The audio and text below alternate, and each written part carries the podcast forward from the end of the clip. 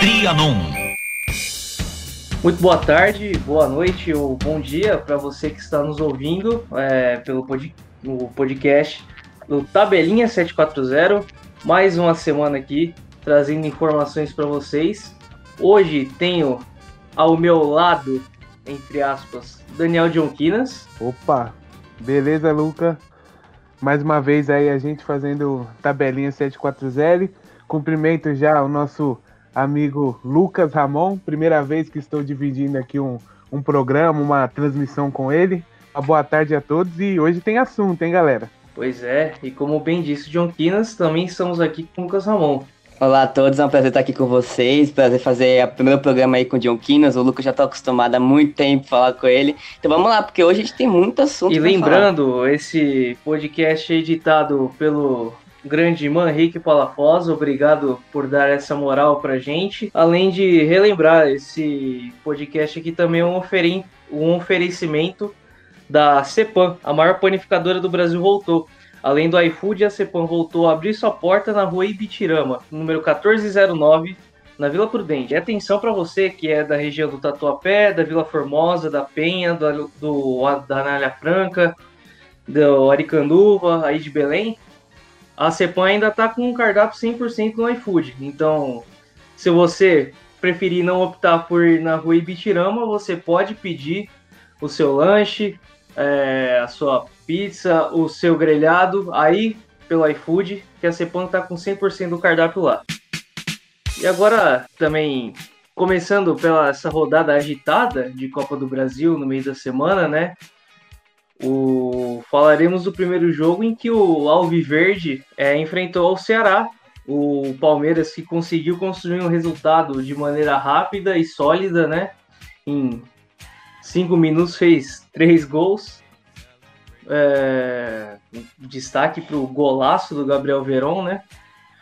O Palmeiras bem desfalcado, muito em função de alguns atletas que já estavam com, com lesão é, saiu a notícia hoje que cinco é, integrantes estão contaminados com Covid, além de o Gabriel Menino e o Everton, que estavam servindo a seleção brasileira, o Gustavo Gomes, que estava servindo a seleção paraguaia, e o Matias Vinha, que estava servindo a seleção uruguaia. Vocês viram o jogo? Sim, assisti essa partida. Pode falar, é, ela foi mais cedo, né? A gente está acostumado Copa do Brasil sempre os jogos à noite, né? A partir das sete da noite, nove e meia da noite. Esse jogo foi quatro e meia e foi bastante surpreendente porque a partida não estava tão fácil quanto parece o placar, né? Era o Palmeiras tinha uma vantagem ali, claro, é, técnica, né? Uma vantagem técnica muito grande em cima do time do Ceará, mas o placar de 3 a 0 e da forma como foi, né? Tão rápido assim os gols. É, parece que o Palmeiras deu um show de bola, atropelou a equipe do Ceará, mas o jogo até que até o Palmeiras conseguir abrir o placar estava bastante é, é, parelho. E depois, né, o Palmeiras fez os três gols ali, como você disse, né, Luca, o golaço do garoto Gabriel Veron, que agora está tendo mais oportunidades, né? O Wesley acabou se machucando, só volta o ano que vem, então o garoto vai tendo oportunidades. E para pensando pelo lado do Ceará, né, uma pena, né, que, que tenha acontecido isso, um placar tão elástico, né? A gente sempre pensa bastante nas duas partidas, né? Os times que jogam fora de casa tentam manter um resultado parelho, às vezes até conseguem beliscar uma vitória fora de casa para chegar em casa e buscar o resultado, né? Buscar a classificação, mas com 3 a 0, acredito que seja muito difícil, talvez até o Palmeiras por conta da maratona de jogos, né? E agora essa questão do Covid dos atletas, até possa mesclar um pouco o elenco na segunda partida contra o Ceará. É, é uma coisa que a gente espera já, né? Porque o Abel tá trabalhando também esses garotos da base que subiram no, no início do ano. É, eu acho importante, porque o Palmeiras tem uma base vencedora. É, se eu não me engano, em 2019 foram 42 títulos, contando sub-15, sub-17, sub-20, é, alguns garotos que serviram a seleção sub-17 no Mundial. É, e agora, além de perguntar do que achou do jogo, Ramon, faço uma pergunta para você em relação a esses garotos. Você acha que o Palmeiras ganha com o Gabriel Veron na vaga do Wesley ou você acha que mantém a, a mesma intensidade, o mesmo padrão? Bom, para responder já a pergunta diretamente, é, Wesley e Veron são jogadores um pouco diferentes. O Wesley é mais veloz e sem a bola atua melhor, é mais tático, como os técnicos dizem, né? Já o Verão não, já o Verão ele não volta tanto para marcar, não faz aquela recomposição tão bem quanto o Wesley faz, mas tecnicamente eu acho o Verão mais jogador, então o gol em si já fala. É, o Verão é um cara muito técnico, muito habilidoso, que eu acho mais que o Wesley. Eu acho que o Palmeiras não perde com a saída do Wesley, perde na, na tática, mas ganha na técnica. Já falando do jogo, foi o que o John Quinas falou mesmo. É, o jogo tava bem parelho, eu assisti também, tava bem parelho, mas depois que saiu o primeiro gol, não sei o que aconteceu com o Ceará, rolou um apagão ali, e foi um atrás do outro. O, o Price ali, na minha opinião, tinha, nos dois primeiros gols dava para ter tentado pegar, assim, ele não pulou bem, assim, claro, do Verão não dava para pegar, mas eu achei a atuação do Price meio abaixo do esperado. É, é isso mesmo, o Palmeiras jogou bem, ali não jogou mal, claro, jogou bem, fez o placar, mas depois sentou na vantagem. O Ceará não teve força para reagir no jogo e o Palmeiras também não fez questão de ampliar o placar mais ainda. Claro, teve uma bola que o William perdeu cara a cara com o Praz, mas ali sem passar a segunda né? O Palmeiras Sim. construiu a vantagem e tá muito bem classificado, tá muito bem encaminhada a classificação para a próxima para a próxima fase. Agora vamos ver como que o Abel vai conseguir sem, com os, os desfalques que tem, né? Se o Abel vai continuar essa, cresci, essa crescente que o Palmeiras está nesses últimos jogos. Muito bem. Também o Ceará agora que vai ter uma missão um pouco mais difícil, né? Apesar de da gente estar projetando que o Palmeiras vá levar um time misto lá para a partida de volta, mas o Ceará vale ressaltar, perdeu uma referência no ataque, né? O o Rafael Sobis retornou ao Cruzeiro para a disputa da Série B junto ao Luiz Felipe Scolari e é uma baixa importante. Vocês acham que isso torna ainda mais difícil o caminho do Ceará? Ah, sim, é realmente uma, uma perda muito grande, né? Mesmo ele, o Sobis não sendo mais aquele Sobis do Internacional ou até mesmo do tempo de futebol mexicano, só de, de ter de mexer né, na equipe já é uma coisa que vai atrapalhar bastante o Guto Ferreira, né? No, e, e a equipe do, do Ceará não tem tantas opções, né? Até o, o Felipe Vizeu, jogador que já passou pela Europa, já foi um, um, bom jogador, um destaque ali na equipe do Flamengo.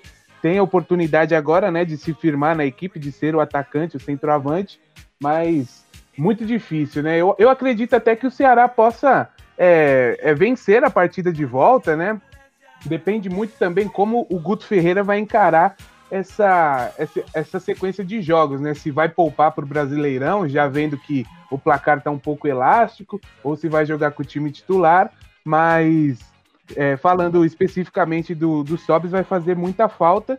E quem está muito feliz é o Felipão, né? Que o Felipão é, pediu a contratação ali de alguns jogadores lá no Cruzeiro, queria é, quer fortalecer a equipe, principalmente no meio-campo e no ataque, e o Rafael Sobis pode ajudar, principalmente com a experiência, né? Um time muito jovem do Cruzeiro, ele pode ajudar bastante lá. É exatamente isso. Eu acho que o Viseu tem futebol para conseguir substituir o Sobis sem problema, mas são jogadores completamente diferentes. O Sobis é um jogador muito mais veloz, apesar da idade, é muito mais veloz que o Viseu, e o Viseu é um centroavante de área que precisa da bola no pé para fazer os gols. Vamos ver como que o Guto Ferreira vai montar a equipe do Ceará agora com o Viseu de referência no ataque. Ah, e uma informação também, né? O para lembrar, o Abel Ferreira acabou sendo expulso depois de uma reclamação com o juiz. Então, provavelmente o Cebola vai assumir a equipe nessa partida de volta. Palmeiras com mais esse desfalque, né? Pode-se dizer assim, para essa partida. É, palpites de vocês, vocês acham que o Palmeiras leva é, de novo? Ou vai jogar com o regulamento debaixo do braço, podendo perder por até dois gols de diferença? Ah, eu acredito que o Ceará possa vencer essa partida aí, arriscando aí um 1 a 0 2 a 1 para a equipe do, do Ceará. Entendo que o Palmeiras vai entrar com com o freio de mão um pouco puxado, já pensando em Brasileirão e também na Libertadores que se aproxima. É, eu acho que o Ceará pode conseguir a vitória, mas a classificação fica com o Palmeiras, na minha opinião. Muito bem. E o confronto que seguiu essa nossa, tar essa nossa tarde barra noite de Copa do Brasil Depois foi Cuiabá 1, Grêmio 2. É, a equipe do Renato que teve suas dificuldades no jogo, o Cuiabá fazendo um jogo muito mais parelho, o próprio placar diz isso. Muita desconfiança ainda com esse time do Grêmio, porque o Renato fala que ah, a nossa prioridade é outra, mas o campeonato agora já é uma Copa, que o Grêmio entende muito bem. É, campeão, inclusive foi o título que tirou o Grêmio naquela longa fila de 15 anos que tanto incomodava o torcedor é, numa final contra o Atlético Mineiro. Pode-se dizer que o Grêmio já está com a vaga na mão ou vocês acham que o Cuiabá pode surpreender o Grêmio é, lá no Sul, baseado nesse jogo que tivemos na quarta-feira? Olha, esse jogo aí, é, eu já tinha acompanhado alguns jogos do Cuiabá na Série B, mas não imaginava que fosse dar tanto trabalho assim para a equipe do Grêmio. É uma proposta muito interessante de deixar o Grêmio com a posse de bola, deixar o Grêmio é, ficar cozinhando o jogo, tocando para os lados ali, tentando achar espaço, mas não conseguia penetrar a defesa do Cuiabá e o Cuiabá nos contra-ataques pelas pontas, colocando muita pressão em cima do Grêmio. É, na primeira etapa, até o Cuiabá, é, no, no, confronto todo, né, no, no, jogo inteiro, chutou mais do que o Grêmio. Na primeira etapa, chutou muito mais do que o Grêmio. E a gente pode dizer assim que, pelo que foi a partida, tá excelente para a equipe do Renato Gaúcho essa vitória por 2 a 1 o gol de pênalti né, do Jean Pierre.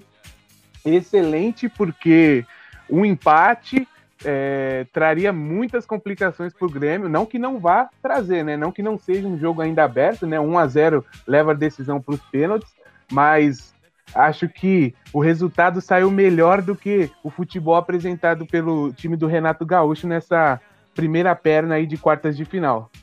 É, o Grêmio o Grêmio não, perdão. O Cuiabá perdeu o Chamusca pro Fortaleza, então já veio desfalcado do seu técnico, né? Que é o principal fator pelo time estar tá jogando tão bem assim, mas os jogadores têm a mesma, a mesma mentalidade do Chamusca, né? Eles sabem o que fazer, o auxiliar técnico que assumiu colocou o time e montou muito bem o time para jogar contra o Grêmio. O Grêmio tem dois laterais muito ofensivos, que são o Vitor Ferraz e o Cortez. Então o Cuiabá deixou a bola com o Grêmio, ficou no contra-ataque e o maior problema para o Cuiabá foi ter perdido a partida, porque lá em Porto Alegre vai ter que sair para o jogo e vai deixar espaço lá atrás. Então vamos ver como o Cuiabá vai se portar lá em Porto Alegre. É, se ele vai sair para o jogo, porque precisa do resultado, ou se vai esperar o Grêmio e tentar no contra-ataque. Acredito se esperar o Grêmio, o Grêmio vai cozinhar o jogo e esperar os 90 minutos acabarem, né? Vamos ver, mas o Grêmio tá oscilando bastante ainda, tá conseguindo os resultados, mas a gente não vê um futebol bonito e tal. O, o próprio Renato Gaúcho falou que só podem cobrar futebol bonito do Grêmio se derem 200 milhões para ele de contratações, né? Então, o próprio técnico diz que não vai demonstrar futebol bonito, mas enquanto os resultados estiverem chegando, é, o Renato continua firme e forte lá no Grêmio. essa, né? Porque uma declaração semelhante à do Luxemburgo após a partida com o São Paulo, né? Isso deu um mal-estar lá dentro do Palmeiras, mas acho que pela experiência, pela idolatria que o Renato tem lá, não tenha feito muita diferença. E vale ressaltar também que o Cuiabá reclamou muito desse lance de pênalti do Jean-Pierre marcado pelo VAR, né? Porque eles alegaram que a bola havia saído antes do, da conclusão até o, o, o lance do pênalti de fato ser marcado. É, Cuiabá se sentindo prejudicado pela arbitragem e mais uma vez vemos, né, é, a arbitragem decidindo jogos aqui no Brasil. O nível hoje pode-se dizer que é, é ruim para péssimo, porque eu lembro até no jogo da volta contra o Botafogo, do próprio Cuiabá, em que o Bandeirinha assinalou impedimento numa cobrança de lateral. Cara, isso aí foi, foi o ápice do que eu já tinha visto em partidas de futebol. É verdade. Não, esse lance, né? É, apesar da, da forte reclamação, é, o, a gente, ainda que, que seja difícil né, confiar na arbitragem brasileira, por conta do árbitro de vídeo, né, a gente passa a, a ter um caminho a mais para o acerto, né? Então, difícil esse, essa reclamação do Cuiabá, né? No, no lance ali no pênalti. É claro que sempre fica no subconsciente de todos nós, né, da, da, da pressão da arbitragem, mesmo sem torcida, sempre ajudar ou, ou na dúvida, é, acabar é, indo para o lado do time mais forte, né, do time de mais camisa, de mais tradição, mas para o Cuiabá, acho que fica até de, de, de positivo essas partidas que ele vem fazendo na Copa do Brasil contra times da Série A, mostrando que caso suba né, para a Série A, pode pensar em, continuar na competição, né? A gente sempre vê times que sobem e por conta do investimento ser tão diferente, né, acabam retornando logo em seguida para a Série B. Quem sabe aí não seja um sinal de perspectiva positiva para o Cuiabá numa, numa hipotética Série A no ano que vem, né? Ah, só para falar sobre esse lance aí, é, a recomendação da regra é que se o VAR não achar uma, uma câmera que dê para ter certeza do que aconteceu, a, o que o juiz marcou em campo permanece. Então, o juiz e os bandeirinhas não viram a bola saindo, o pessoal do VAR não conseguiu achar uma câmera que tivesse total certeza de que a bola realmente saiu, então manteve a marcação de campo. Eu, particularmente, achei que a bola saiu. Ali tem um frame que, para mim, parece que saiu. Mas como o VAR não teve certeza, decidiu manter. É uma regra justa já adotada em até outros esportes, como a NFL, um exemplo, que é a regra básica. Quando tem revisão de lance, é... se o juiz ficou com dúvida de por causa de uma mão ali que ele achou que puxou e ele foi ver e não puxou, mantém-se a marcação de campo. É, é uma regra do nosso novo normal, né? E antes de prosseguir com o próximo jogo, lembro também a vocês que temos o apoio de Ultramag. Chega de passar as noites acordado, com insônia, ansiedade e nervosismo. Volte a ter o sono dos campeões. Colchão tecnológico é Ultramag. Nosso colchão apresenta cromoterapia, terapêutico e infravermelho. Agende com um especialista. O nosso telefone é 94763 1303. E só para lembrar, também temos a promoção para os aposentados. É, agora, deixar o jogo que pode se dizer que tinha mais destaque para o final, vamos falar de um reencontro entre Lisca e o Inter. A equipe do América acabou vencendo a partida lá no Rio Grande do Sul por 1 a 0 e apesar de se vocês forem ver as estatísticas do jogo, vocês vão ver uma posse de bola imensa a favor do Internacional, o que até correspondeu, só que o Inter teve aquela, aquele toque de bola de não conseguir avançar muitas vezes. O América teve chance para fazer o segundo gol. E é curioso que o Inter teve o mesmo número de, de chutes em direção ao gol que o América. Dois para cada lado, as equipes é, finalizando um pouco mal, naquela partida, podemos dizer assim, só dois chutes na direção do gol para cada lado. Mas o América foi mais feliz é, de sair com o resultado. E o América que eliminou um time de Série A também na última fase, eliminou o Corinthians, fazendo justamente 1 a 0 fora de casa e conseguindo um 1 a 1 em casa com aquele lance mais que duvidoso do pênalti do Piton. É... Quinas, você vê é, projetando para o futuro até, o América como uma dessas equipes, junto com o Cuiabá, que pode não ser esse time ioiô para a Série A de 2021? Ah, sim. É, até você falando né, das estatísticas do jogo, como se a gente estivesse falando da partida entre Cuiabá e Grêmio, né? Posse de bola para o time do Sul e o adversário saindo em contra-ataque, muita velocidade é, estilo Lisca, né? A gente viu contra o Corinthians, né? As duas partidas, contra-ataques muito rápidos da equipe, até na primeira partida.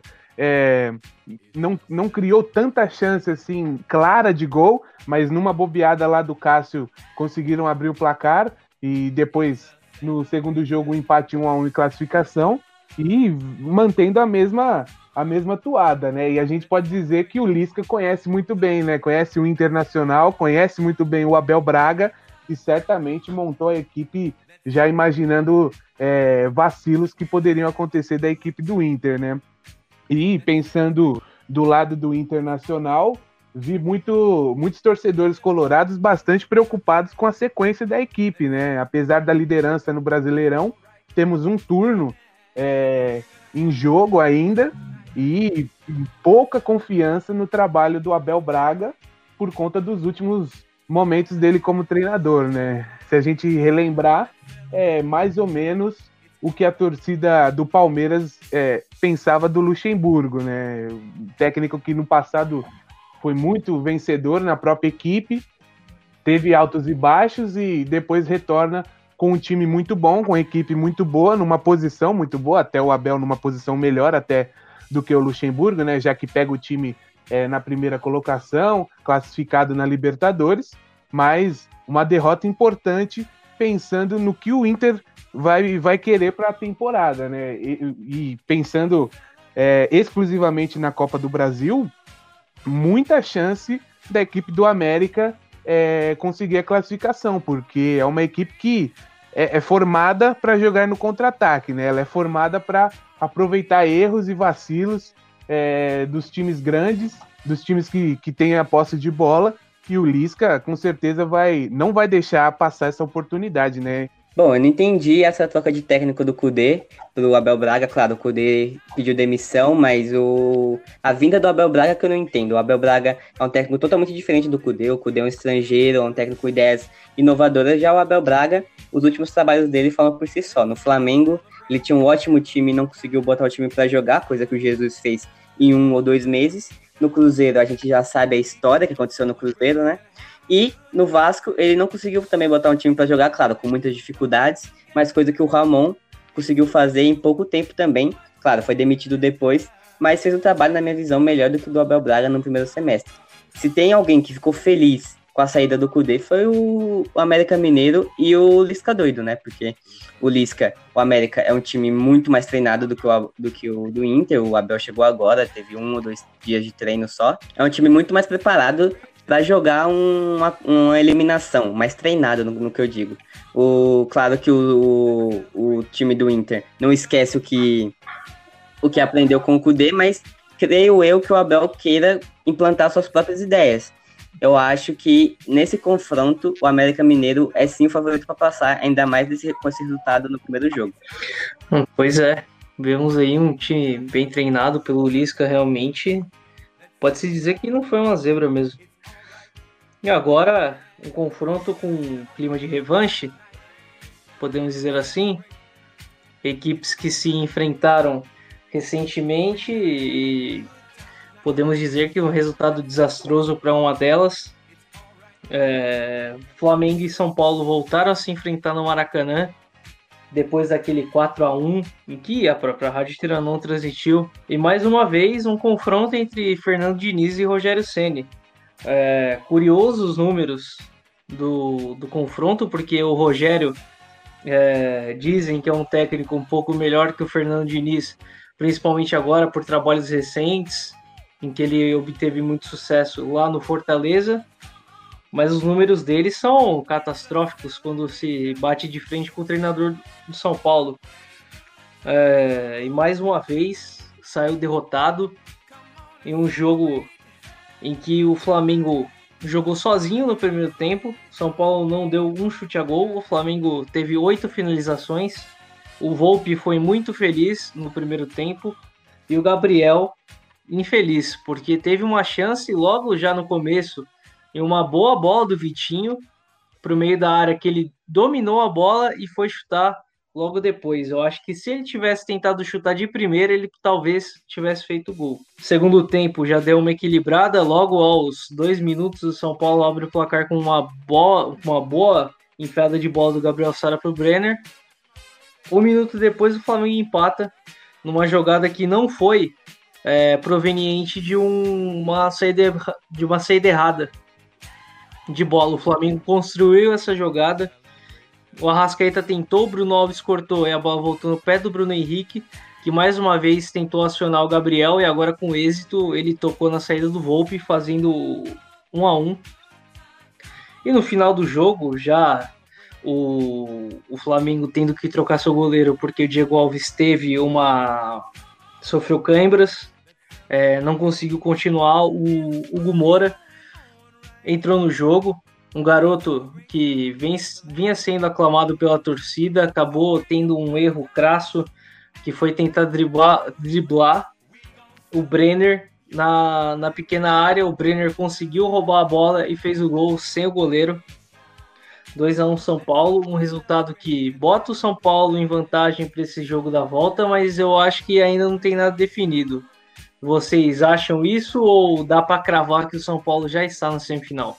Ah, ainda não, né? Até pelo que aconteceu na partida, né? A gente fala do Brenner, do erro do goleiro, mas a gente tem que exaltar mais uma vez o grande goleiro que é o Thiago Volpe, né? Mais uma vez no Maracanã fazendo uma partida espetacular, talvez não com tantas, tantos momentos é, de grandeza quanto naquele 4 a 1 né? Com as defesas no, nos pênaltis, mas com defesas é, em momentos muito importantes, né? Que deixaram o São Paulo ali na partida, porque o São Paulo é, errou algumas vezes ali na saída de bola, né? E a equipe do, do Flamengo não conseguiu é, tirar proveito disso.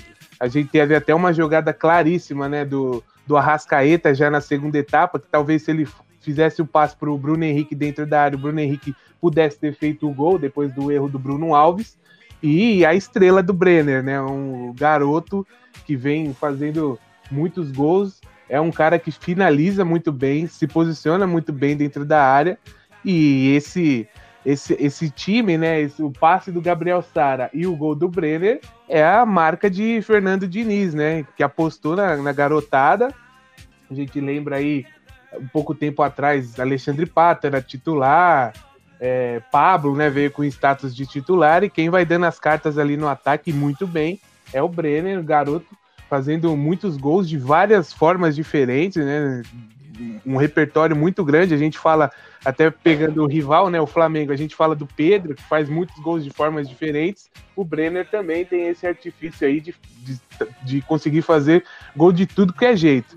É muito aberto, né? O jogo. A gente ainda tem que ver quais jogadores da equipe do Flamengo vão participar da partida, né? Lembrando que o, a seleção brasileira joga na terça contra o Uruguai e o Everton Ribeiro deve ser titular na partida, né? Já deve jogar hoje contra a Venezuela, deve ser titular contra a equipe do Uruguai. A gente não sabe, né? Se o Flamengo vai apostar é, em, em, manter a equipe titular, os, os melhores jogadores da equipe nessa partida de volta, ou se vai manter a mesma equipe da última partida, né? Foi um bom jogo, um, um, dos melhores jogos aí da Copa do Brasil. A gente tem visto jogos muito travados, né? Mas esse jogo teve boas chances de gol. É, na primeira etapa, como o Luca disse, mais do Flamengo, mas na segunda o São Paulo conseguindo chegar.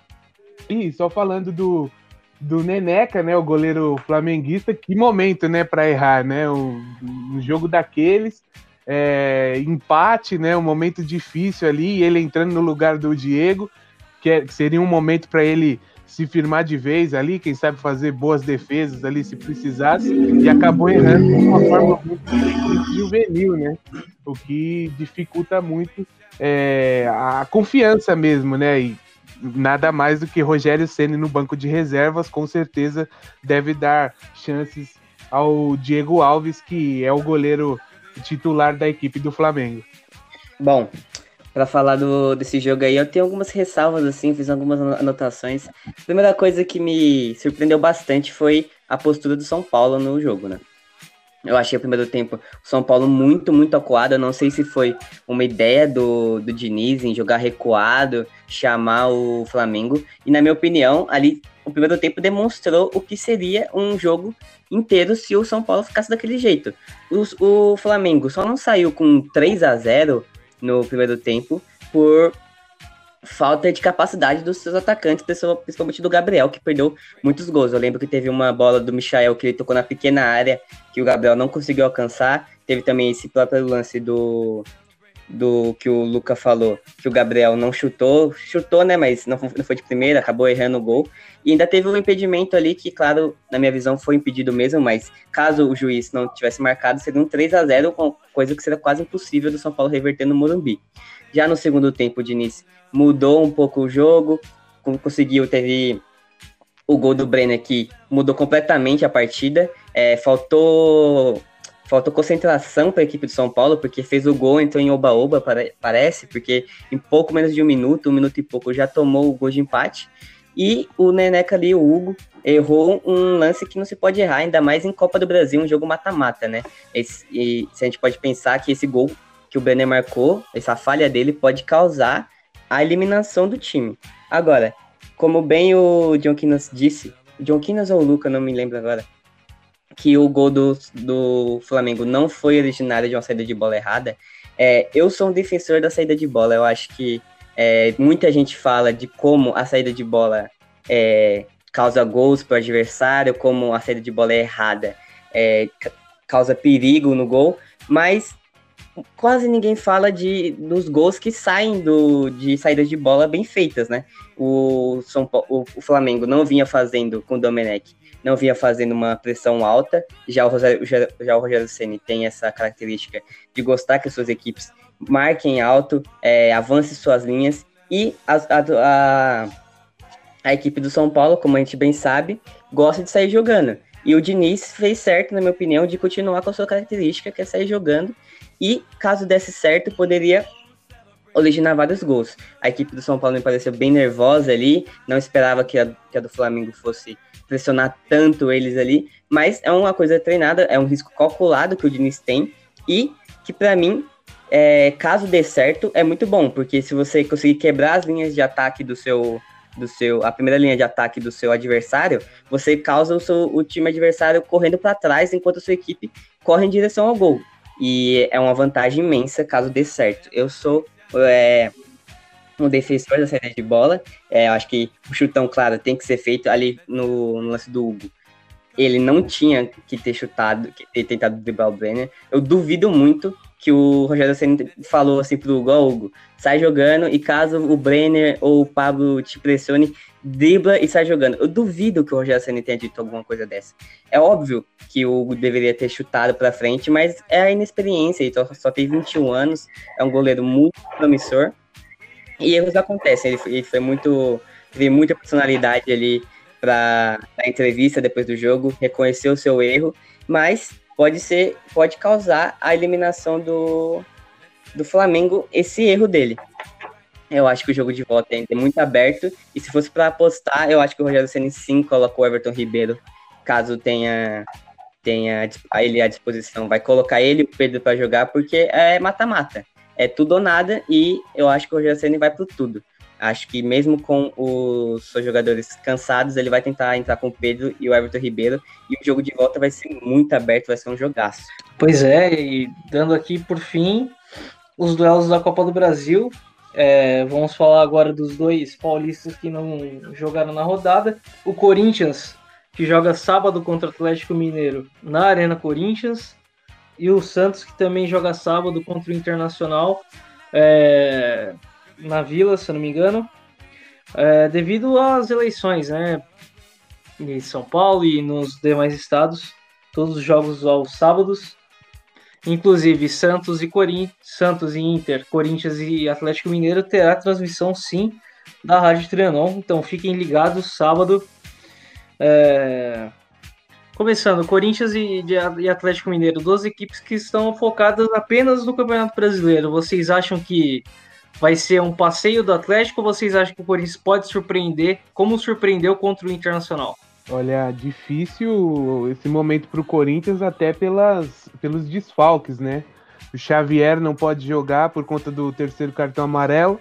Fábio Santos, é, que rescindiu com o Atlético Mineiro, ele acertou um termo lá é, que ele não pode jogar contra o Atlético Mineiro, então ele também não vai estar à disposição. Então o Lucas Piton vai estar na lateral e muito provavelmente Gabriel de volante. O Otero está na seleção venezuelana, também não joga e ele é titular absoluto. E por outro lado, o Jô pode estar à disposição, né? Ele treinou a semana, é, o o técnico Wagner Mancini é, colocou ele no treinamento como titular, ali revezando ele e o Matheus Davó, que já estava como titular nas últimas partidas. Muito difícil esse, esse jogo para a equipe do Corinthians por conta desses desfalques, né? A gente vê o Corinthians completo, né, com os principais jogadores à disposição é, e já tem muita dificuldade. E se a gente pegar ali o jogo contra o Internacional, né, um achado aquele gol, né, um lance ali de desconcentração da defesa do Inter, um cruzamento e o Matheus Davó conseguindo finalizar. É, acho que isso não deve acontecer na partida contra o Atlético Mineiro, até porque o Atlético vê é, esse momento de internacional, o Flamengo mudando de treinador, podendo ser eliminado ali da Copa do Brasil pode ter uma, uma crise, uma pressão grande, é uma boa chance para o Atlético Mineiro conseguir vitórias e conseguir se distanciar ali dos, dos líderes do Brasileirão e assumir a ponta de vez, né? Que foi o que o, o Atlético conseguiu durante um período ali do Brasileirão, depois teve uma queda muito grande, mas nesse confronto é, o Atlético Mineiro é total favorito e para mim deve vencer o jogo ah, desse sábado. Ah, eu acho que o Atlético Mineiro é favorito, mesmo jogando na, né, em casa, mas o Atlético vem de uma goleada extraordinária contra o Flamengo, jogando muito bem, e o Corinthians muito desfalcado. O Atlético Mineiro também vem desfalcado, seus jogadores, alguns também foram para as seleções, mas pelo, pela disparidade de futebol que as duas equipes apresentam, eu acho que o Atlético sai com a vitória nesse jogo. E agora Santos Internacional, o jogo das quatro e meia. O Santos que vem é, em busca de uma uma retomada de pontos nesse Campeonato Brasileiro contra um Inter debilitado, já que possui tra essa transição de técnico. Vocês acham que o Santos é favorito para o jogo? Olha, esse jogo talvez seja o jogo mais difícil para apostar num placar, num vencedor, porque a gente vê do lado do Internacional Abel Braga chegando, né, tentando dar um, dar um caminho ali, ou pelo menos manter o caminho que já foi pavimentado pelo Kudê. E do lado do, do Santos, a aposta total nesse jogo é pelo Marinho, né? O Santos vai ter, contando até lesionados, né? Jogadores que já estavam fora, 14 é, desfalques para essa partida, muitos jogadores da base ali, jogadores que nem estavam sendo relacionados para as partidas vão, vão participar do jogo contra o Internacional é um jogo, é um tiro no escuro, né? A gente vê pelo elenco, o Internacional tem total condição e deveria fazer é, o dever ali, como líder do Brasileirão, de conseguir pelo menos um empate contra o Santos, né? Na Vila Belmiro. Mas é um jogo muito difícil. É, a gente não sabe o que, que, esperar do Santos, né? Por conta dessas mudanças. É, o Santos, que é um time que revela muitos jogadores, né? A base é sempre muito forte. Quem sabe não pode surgir algum garoto aí que faça a diferença na partida. E o Marinho também, né, o principal jogador do Santos na temporada. Um jogo bastante complicado aí para fazer uma projeção por conta dessas mudanças, né? Do lado do Inter, a mudança de treinador e do Santos a mudança de equipe, né? Praticamente é, é, todos os jogadores ali da equipe titular não, não vão poder participar desse jogo. Para falar desse jogo, eu acho que o Santos vem muito debilitado, claro, sem todos os seus. A maioria do, dos titulares, o meio-campo praticamente, vai ser o reserva. É, mas o Santos não vem fazendo uma boa campanha dentro de casa. O Santos é um dos melhores visitantes, mas dentro de casa não joga tão bem assim. Já o Inter, com essa mudança de técnico, como a gente bem disse, é, muda muito o jeito de jogar da equipe, mas eu acho que é aquilo. Os times, claro, vão entrar para ganhar, mas ali no segundo tempo, aos 20, quando se ninguém fizer nenhum gol, vai ficar aquele jogo de compadre, eu acho. O Inter querendo ali um pontinho fora de casa, o Santos é, com praticamente a equipe toda reserva contra o líder do campeonato. O empate não seja um, má, um mau resultado. Eu apostaria em um empate ali. O Santos não tem. É, claro, o Marinho vai jogar, mas o Solteiro tá na, na seleção venezuelana. O meio-campo, como eu já disse, é, vai ser totalmente reserva. É aquilo. E, para ter noção, nem o técnico tá no banco e nem o auxiliar do técnico. Os dois também estão com o corona. E vai ser complicado. Eu apostaria no empate, porque ali vide a, a situação das duas equipes. O empate é bom para os dois, na minha opinião. Muito bem. A rodada que ainda tem os paulistas São Paulo jogando contra o Fortaleza às 19 horas lá do Castelão. E o Palmeiras enfrentando o Fluminense aqui no Allianz às 21h30. É, queria agradecer a presença de vocês, mas antes falar do nosso último apoiador, a Max Automotive, 50 anos no mercado. Na Max Automotive você encontra o melhor da indústria e no comércio das bombas d'água. No nosso site você encontra todo o nosso catálogo. É, no nosso site www.maxautomotivebr.com.br e no nosso telefone com DDD 19 3936 2891. É, obrigado, John Quinas, por estar mais uma vez nessa. Espero no espero te encontrar sábado em alguma transmissão. E vamos ver se nossas apostas hoje vão dar certo ou não. É, rodada cheia e bem movimentada. Muito obrigado por, por estar aqui presente e nos ajudando em mais essa. Opa, valeu Luca, valeu Lucas Ramon, primeira vez aí a gente participando de um programa junto, né, de uma transmissão junto. Convidar o pessoal, né, para acompanhar aí o nosso Instagram, sempre com informações, também no Facebook, o Giro Esportivo e acompanhar neste fim de semana, né, a rodada no sábado por conta das eleições, esses jogos aí, Santos e Internacional às quatro e meia e depois Corinthians e Atlético Mineiro, grandes jogos. Um abraço a todos e um bom resto de sexta-feira para todo mundo. Lucas Ramon, é, obrigado por estar aqui também, nos ajudando em mais essa. Espero te encontrar no, no, no fim de semana em alguma transmissão também. Muito obrigado. É um prazer estar aqui, prazer fazer com, um programa com você, o Luca, com o John Quinas. É isso mesmo, vamos esperar que os jogos sejam muito bons. Um ótimo final de semana a todos os ouvintes. E nos siga no, no, no podcast, no Spotify aí, para receber os novos episódios assim que eles saírem. Obrigado é a todos. É isso aí. Um bom fim de semana a todos. Obrigado por estarem ouvindo até aqui. E lembrem-se, nosso, nossa, nossa página Futebol Trianon 740 no Facebook e arroba Futebol Trianon no Instagram. Muito obrigado a todos e fiquem bem.